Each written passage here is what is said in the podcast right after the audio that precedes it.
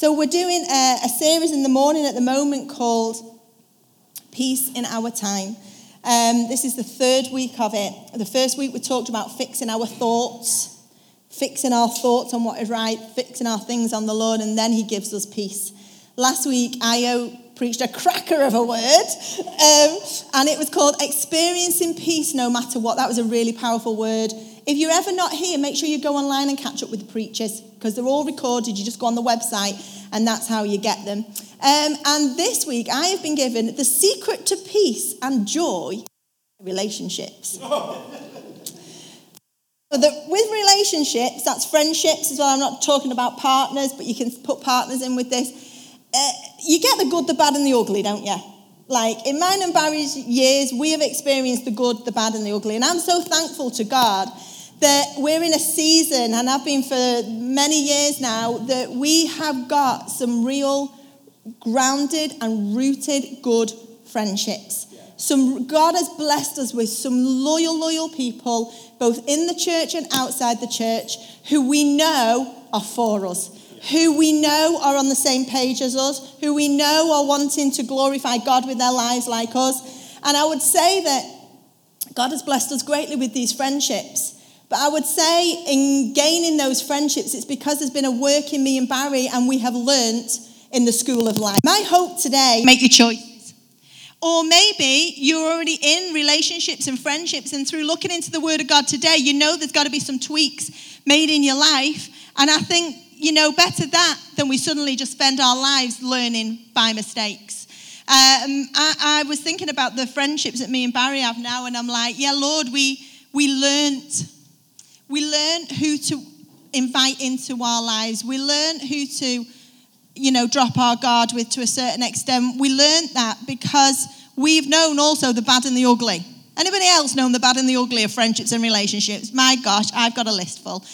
Um, but today, this is what I want. I want, if you, if I was to give my message a title, because I don't normally do like so many point messages, but today I'm doing a three point message.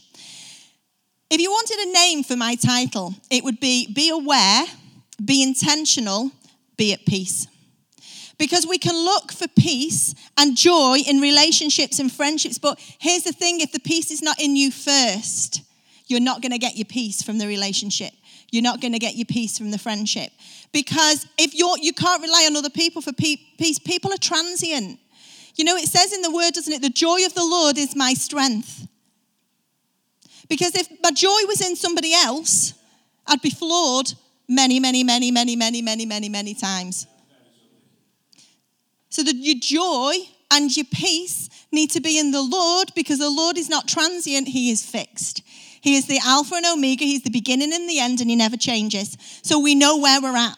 So we need to base our friendships, relationships, maybe it's relationships with husbands, wives, boyfriend, girlfriend, kids, um, all the members of the family, or maybe we're talking about friendships. I don't know what's going on in your world, but what I do hope is that by the time we leave today, each one of us would have uh, an understanding of how we need to conduct our lives over friendships and relationships. So the title is Be Aware, Be Intentional, and Be at Peace. My first point is about positioning yourself for peace. You know, there is a responsibility on ourselves to position ourselves for peace. If we are just living by the seat of our pants and we're, is that saying? flying, flying by the seat of your pants. Today we are living by the seat of our pants in this, this point. If we're just living that way and it's a case of, oh, we're just going to welcome whoever comes in and we're going to let them into our inner circle of life and we're just going to see who comes along and we're just, and we aren't aware and intentional of who is in our circle, we're in a mess. We're in a mess because who speaks into our lives is crucial. It's, it's crucial. And so uh, my first point is choose well. Have you got your notepads today, or do you take them on your phone, notes on your phone? Thanks, Barry. And there's other people sticking the phone. It's all gadgets now, isn't it? It's all gadgets. Well done, well done. Oh, do you know? I'll tell you something. When um, my mum uh, was preaching, and obviously we lived at home with her, and all we'd have to say is something like, uh, Have you got your preach ready for Sunday, Mum? Well, we didn't need to come to church on the Sunday because we got the preach in the kitchen. I've gone one step further because what I do when I'm preaching I also record myself, not because I like the sound of my own voice like Barry thinks, but because then I can be listening to myself. So when I'm getting ready this morning, it's going over and over. I'm driving to car, it's going over and over and over. And our Adam sat in the seat next to me, and I look at him like, bless him. I don't just tell him about my preach, he has to listen to me preach it before I actually preach. So I think he's often glad, or, the, or my kids are often glad that they're in kids' church or youth church because they don't need to be in the meeting. I've already preached the word to them on the way to church. So um, anyway, choose well, choose well. Be aware and be intentional over who is in your circle. Years and years and years ago, I watched a film, and in it, they made a joke about something called the circle of trust. I would actually say we need to ask ourselves that question today. This is a really practical message. You don't often get where I just preach something very practical, you know, with points, but this is today because I think it's important that we just get to the points and write them down and take them with us and start to apply them to our lives. Who is in your circle of trust? Who is in your inner circle? You know, whoever is speaking into your life and whoever is filling your mind and whoever is filling your thoughts will have an impact on the path that you remain on and will determine some of the steps that you will take. In 1 Corinthians chapter 15, verse 33, there's quite a few scriptures today, so just make notes of them so you can read them at home. It says, Don't be fooled by those who say such things. Firstly, be very careful what you listen to. Be really careful what you listen to. I had a situation in my life years ago, and it was between myself and two other people, two other people very dear to me. And the situation that arose meant that there ended up a breakdown in that relationship. And one of the people I ended up not having any contact with for about two years.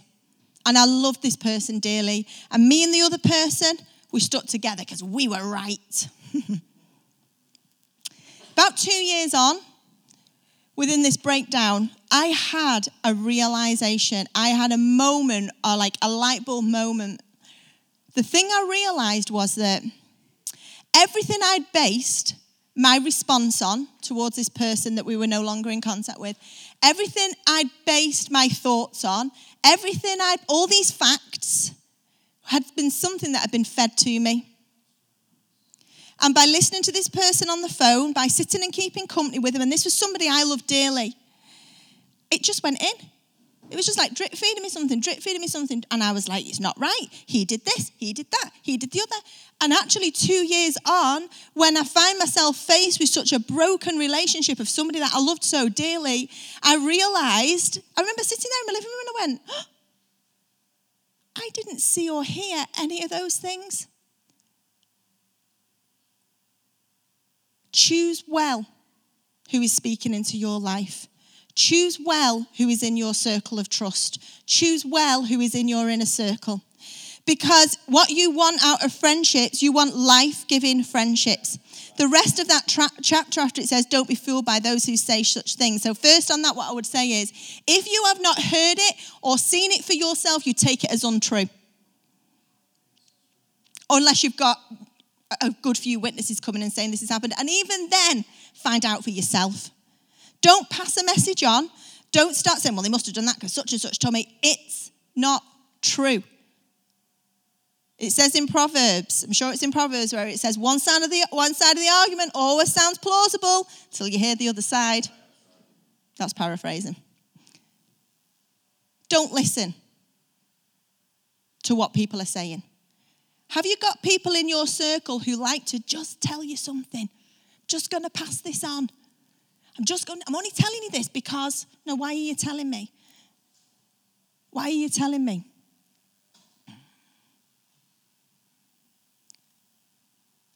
In your circle, number one, who's in it? And number two, what's going on in it? Whatever's going on in your circle, and this applies to any age, because none of us are exempt to getting involved in negative talk, in gossip, and all those kinds of things in destructive talk, what's going on in it? Is it life giving? Are you with people who, when you're actually there, you feel uplifted? You actually feel like, you know, like you've in the Lord, you've grown while you've been with them. You're like you're just on the same page. And I would just say, ask yourself that question What's going on in your inner circle? Because we need to be choosing well. The second half of that verse says, Bad company corrupts good character. Bad company corrupts good character. That happened to me. I'm not proud to say it, but that happened to me and it caused a horrible breakdown. Now, I'm not perfect, and I'm sure sometimes I'm bad company. but I keep my eyes on Jesus and I try my best not to be. And I don't set out to be. But I do believe there are some people that want to just drip feed negativity into your life and untruths and gossip because that's what they feed on. But what's happening is they're passing it on to you, and then you're going to end up feeding on it. And so that's why you need to choose well. I need to choose well. We need to know who is in our circle because bad company corrupts good character. You see, if you'll know yourself, if you're involved in a situation where you're listening to stuff, you have no peace. You don't have peace when someone's passing, oh, this has gone on there, and that's gone on there, and that's gone on there. Or someone comes and tries to tell you something because they're upset.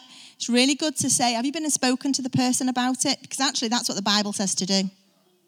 Bible says, go to the person, not to friend number 35 on your Facebook list, and not to the lady at number 54.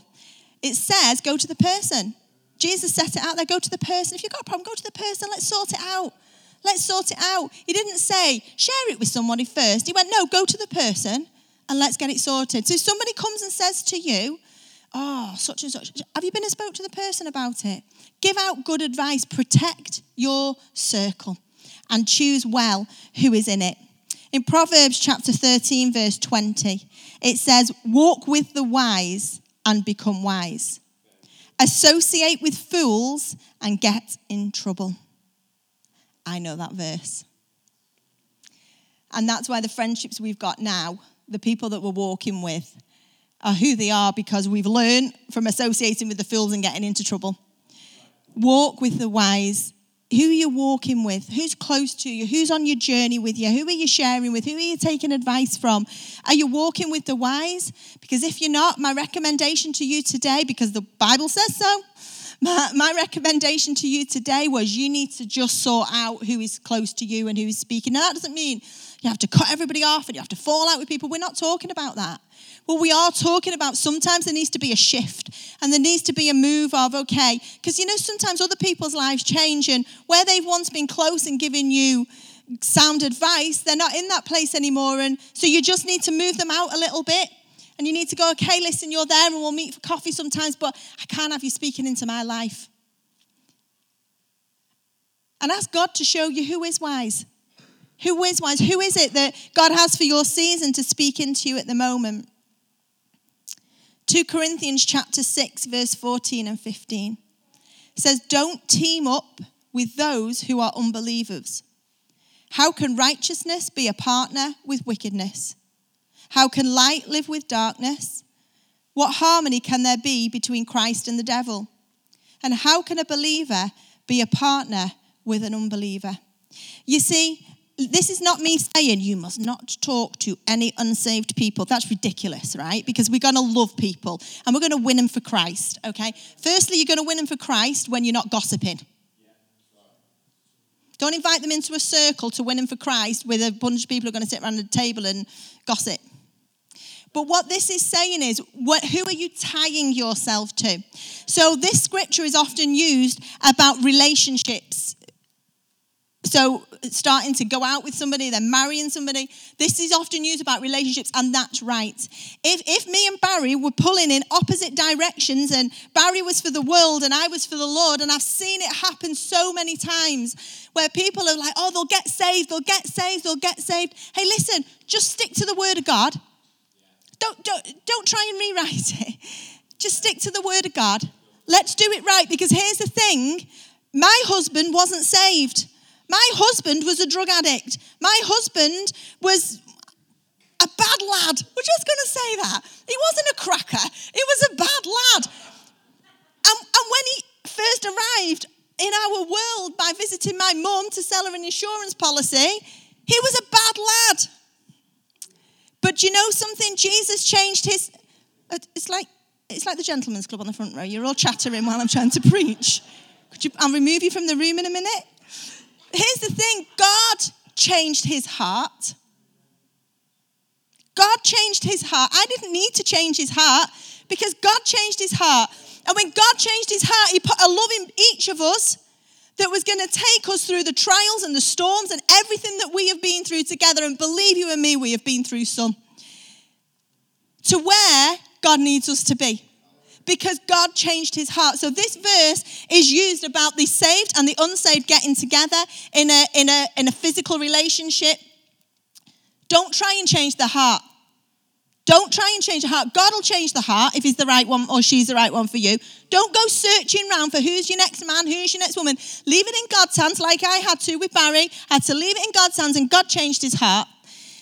But also, you can take this as like if you're going into business with somebody. You need to be careful who you're going into business with. You need to be careful who you're partnering up with in any way, shape, or form. Because in a relationship like this, and also because although we're the pastors and this is our work, this is our job, we don't like calling it job, but that's what we do. We're both pulling in the same direction. But if me and Barry had a business, and and the same in a marriage, and Barry is pulling this way, and I'm actually wanting the, the, the, the relationship and the business to be godly, and I'm wanting to be able to pray over things, we cannot do it. We're not united as one because he's pulling one way and I'm pulling another, and you pull a piece of paper in two different directions and it rips down the middle because it cannot be joined and connected when it's being pulled in two different directions. So we need to choose well. We need to look at who we are tying ourselves with, and are those people pulling in the right direction as us? A few questions. If you're making notes, you can write these down. Who are you tying yourself to? Who are you listening to?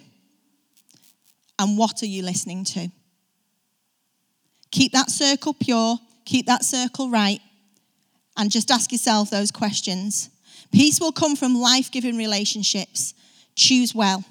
Be aware of who's around you, be intentional of who's around you, and you will be at peace with who's around you. Number two, I'm not used to doing these bullet points. We're off we go. We're off, here we go. Handling things when peace has gone wrong. Because not all relationships end up peaceful. Handling, peace, handling relationships and things when peace has gone wrong. So, point number two. Point one was choose well. Point two is live well. Dead easy points for you to keep. When relationships and friendships go wrong, it can cause a lot of hurt.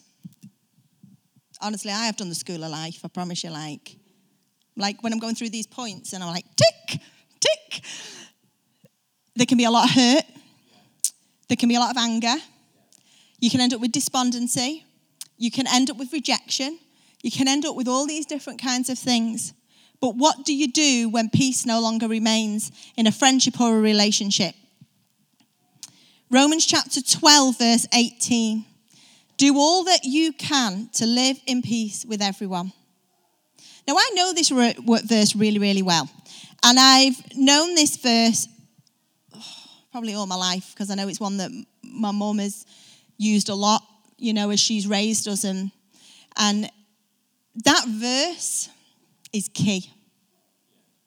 Now, I used to take that to extreme because I was a bit of a people pleaser and I wanted everyone to like me. So, me, it was like, do all that you can to live in peace with everybody. Okay, right, I've just got to make sure everybody's happy. I'll just apologize there in case I've done something wrong. And I'll just apologize here because everything's got to be at peace. We've all got to be at peace. It's got to, everyone's got to be in harmony. And I took this burden upon myself to make sure everybody else was at peace and everything was in harmony. And the fact is, the verse actually says, do all that you can. But I was trying to take responsibility on what everybody else should have been doing for themselves by making everybody live in harmony. You know, I, I had um, a situation with a very similar, connected with what went on before. And I remember once somebody was, they were just very upset with me. And I just said, Look, I'm sorry. I actually sent them an email so there couldn't be any, you know, upset, you know, by ringing them up or anything. I sent them an email, I wrote a letter, and I had it checked by people who are wise and who are trusted. And I said, listen, if I've done something to hurt you, I'm really sorry. You know, because as much as I didn't feel it was my fault, I will have done some stuff wrong. Of course I will, because we all have emotions. So I said, if I've, whatever I've done to hurt you, I'm really sorry. You know, I am. I didn't never ever set out to hurt you and everything. And and then my inbox pinged, ping. Bearing in mind that these people are people I love, and I'd have done anything for peace with them. And I thought, this is it. We're on. We're okay. And I opened the email, and to my dismay, there were 20 points of they raised about me. Then they wanted me to apologize for each one. So I went and I answered them all, and I apologized for each one. I told them again at the end how much I loved them. My inbox pinged again. And I got another email with a similar amount of points on it of what they felt I should apologize for and what they thought of me. And at that point, I remember sitting in the conservatory at our old house, and there's a couple of people there again who are very wise and who I trust. And you know what? I'd have gone again and apologized again. I remember these people saying to me, Let it go. Let it go.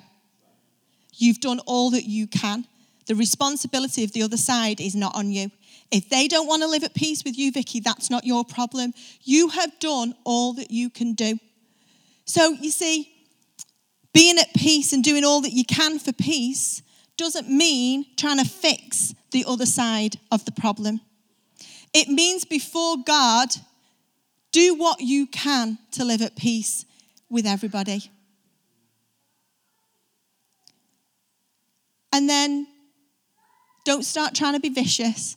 Don't start trying to be vindictive. You know, you've got to just be at peace and leave it in God's hands. Let God sort out what needs to be done. You can't force someone to be at peace with you. You've got to do what is yours to do. That's what that verse means. Do what is yours to do. We are responsible for our actions. And so if they're not right, then we need to put them right. But what happens after that then is beyond our control. And then you've got to leave it alone. Leave it alone. Don't do anything. If they don't come back and they don't try and be peace with you, that's okay. As long as you've done your bit. Don't try and make it right. You've got to leave it alone. You've got to leave it with God. It says, Dear friends, never take revenge. Leave that to the righteous anger of God, for the scriptures say, I will take revenge, I will pay them back, says the Lord. It's not your battle to fight. When you have done all that you can, it is not your battle to fight. And that day I realized this is not my battle to fight.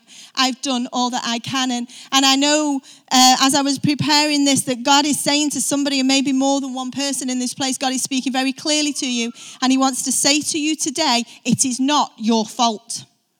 You are holding on to something. You are trying to make things right. You are trying to fix a relationship. And God is saying to you today, it is not your fault. You are beating yourself up over a relationship and it's not your fault. You are not responsible for the other party. You are responsible for yourself before God, which you have done what is right. And God is saying to you today, it is not your fault. Now let it go. Let it go. You've got to cut it off. You've got to let it go and you've got to move on because that will devour your life. It will devour your life if you can't just move on and let it go. So I've asked myself these questions as I've been preparing Have I done all that is mine to do? I've gone through my life. Who's in my world? Who's not in my world? Have I done all that is mine to do? And I think, you know, that's a good question to ask ourselves. This is a little bit like an MOT, what a car gets, isn't it? Where you kind of just look at yourself. If you've not, then do whatever it is. Go and put it right. Just go and, when I say go and put it right, go and do what you've got to do for your release and for you to be at peace. And if you have done it, then leave it alone. Leave it alone because God will work His purpose through it. I promise you this I am not in any concern over any kind of relationship breakdown of the past because if as long as I've done what I know is right to do, I know God will work his purpose because I know my God is faithful. I know he says when we sat on that front row before and we sang it is well, just generally about my life, I'm like, I'm like tears streaming down my face because I can't sing it is well without crying because I know that it is. I know that it is. And there's somebody in here and you're heartbroken. You're broken over a relationship and you're hiding it so well. And I'm telling you today, it is well. It is well. But you've got to let God do what only God can do, and you've got to stop trying to fight it and bring it. At this season, it is broken. But maybe it's broken for a reason. A good friend told us that a couple of months ago. Maybe it's broken for a reason.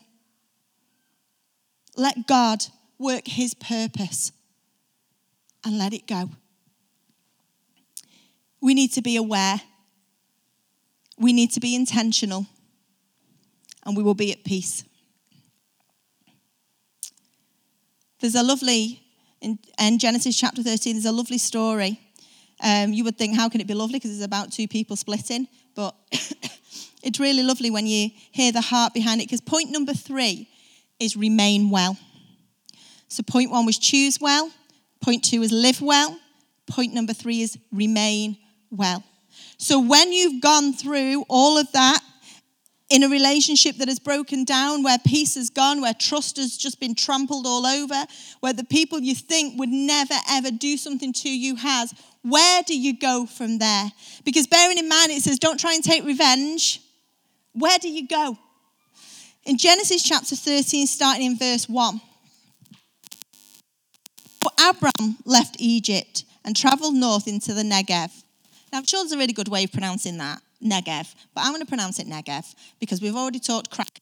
So Negev, and that's really northern, but into the Negev, along with his wife and Lot, his nephew, and all that they owned. Abram was very rich in livestock, silver, and gold. From the Negev, they continued traveling by stages toward Bethel, and they pitched their tents between Bethel and Ai, where they had camped before. This was the same place where Abram had built the altar, and there he worshipped the Lord again. Now, Abram found himself in this situation because actually he'd messed up and he'd been asked to leave.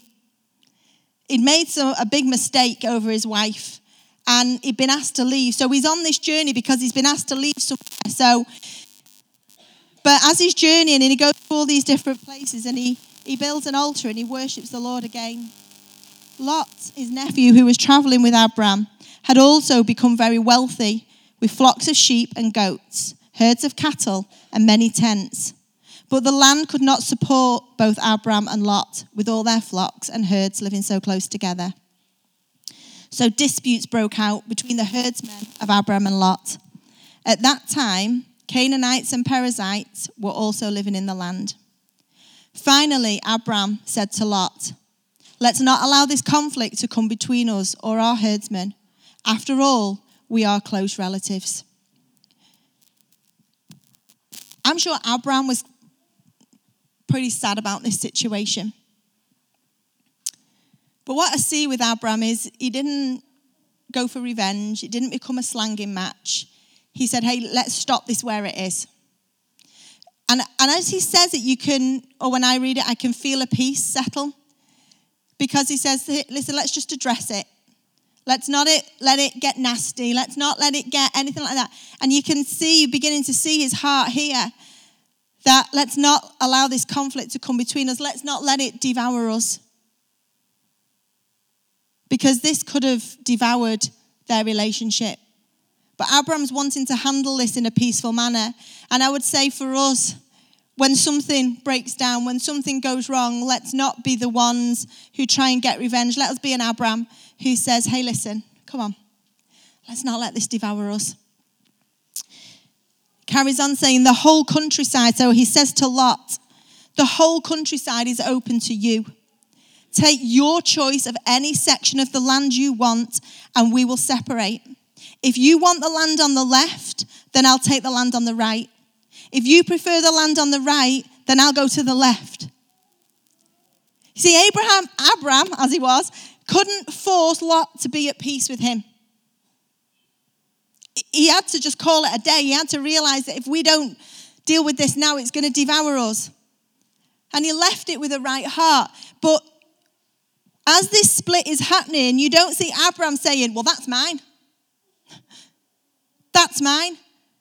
Because as sad as this situation is, Abraham is leading with a heart of peace and a heart of doing the right thing. So what he says to Lot is, take your pick. Now, Abraham's not being foolish in this and he's not being weak. He's not saying take the lot, not, not saying take it all, because we are Christians. We stand on 1 Corinthians 13 of all that love is.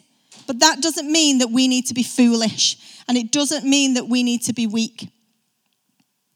We can be strong and we can be gentle at the same time.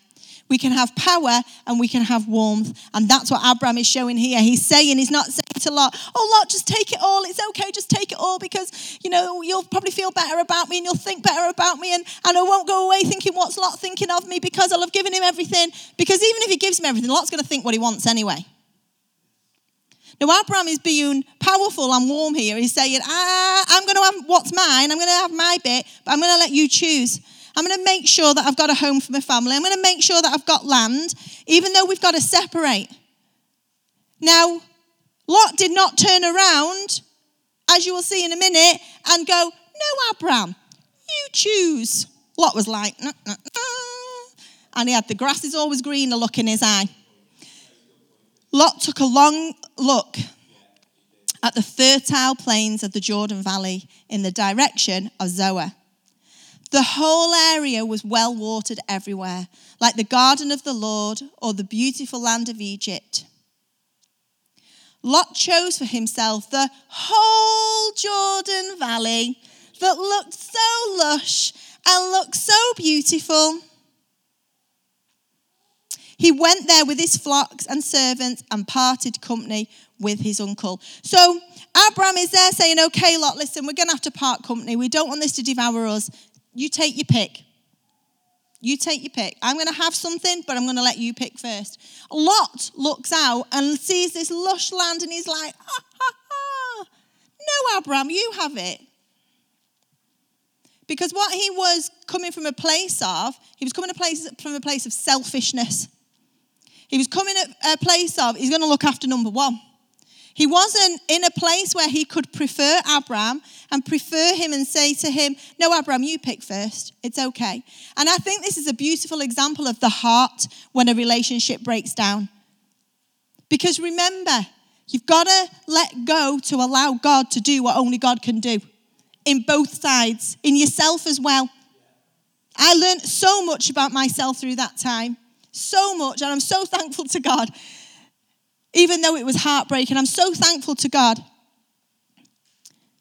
So Lot chose for himself the whole Jordan Valley to the east of them. He went there with his flocks and servants and parted company with his uncle Abram. So Abram settled in the land of Canaan. And Lot moved his tents to a place near Sodom and settled among the cities of the plain. But the people of this area were extremely wicked and constantly sinned against the Lord. Be careful where you set up camp. Be an Abram and not a Lot. If you're in a situation that breaks down and you've done everything you can to live at peace,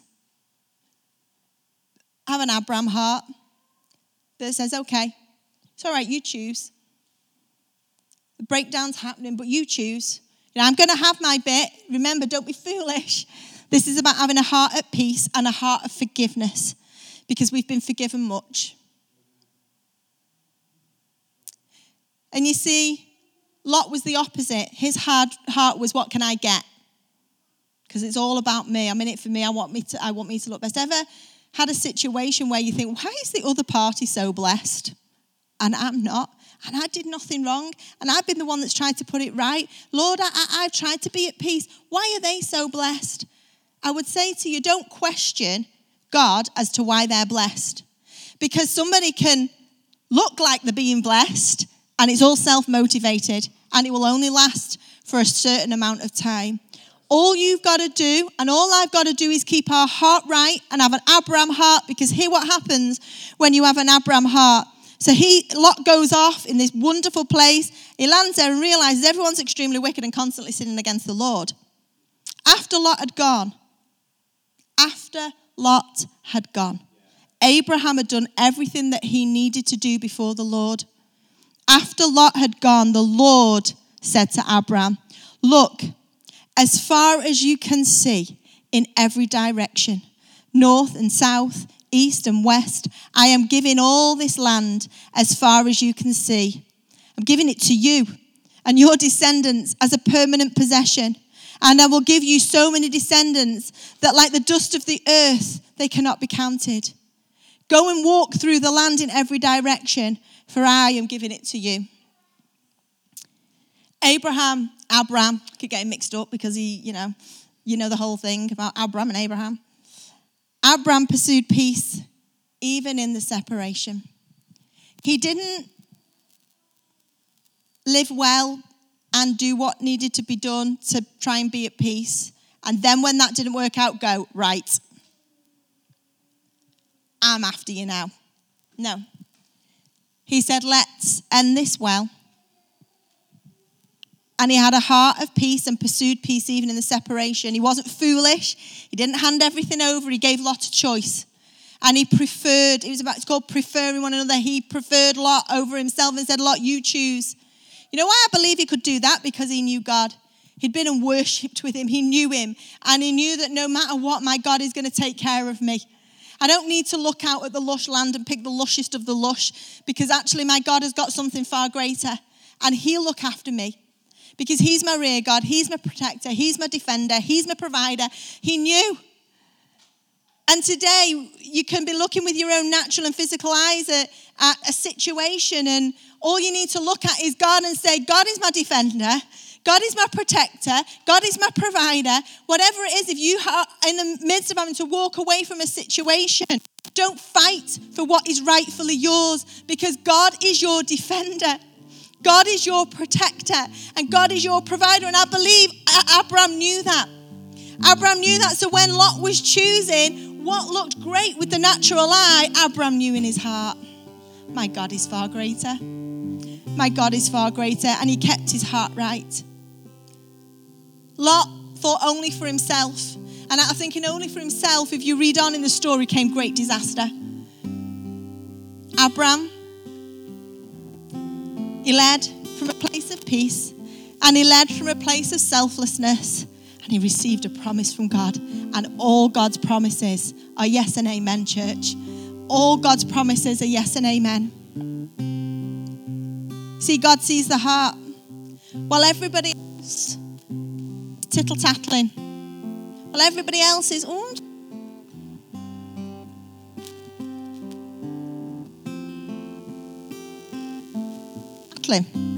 While everybody else is going on and going on, and you're thinking, oh gosh, everybody thinks this about me, and everybody thinks that about me, and everybody thinks the other about me. It's okay.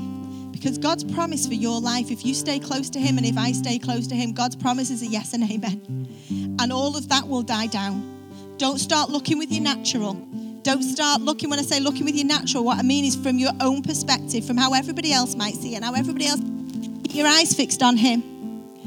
Because to have good friendships and good relationships, we need to be aware of who we have around us. We need to be intentional of the circle that we build.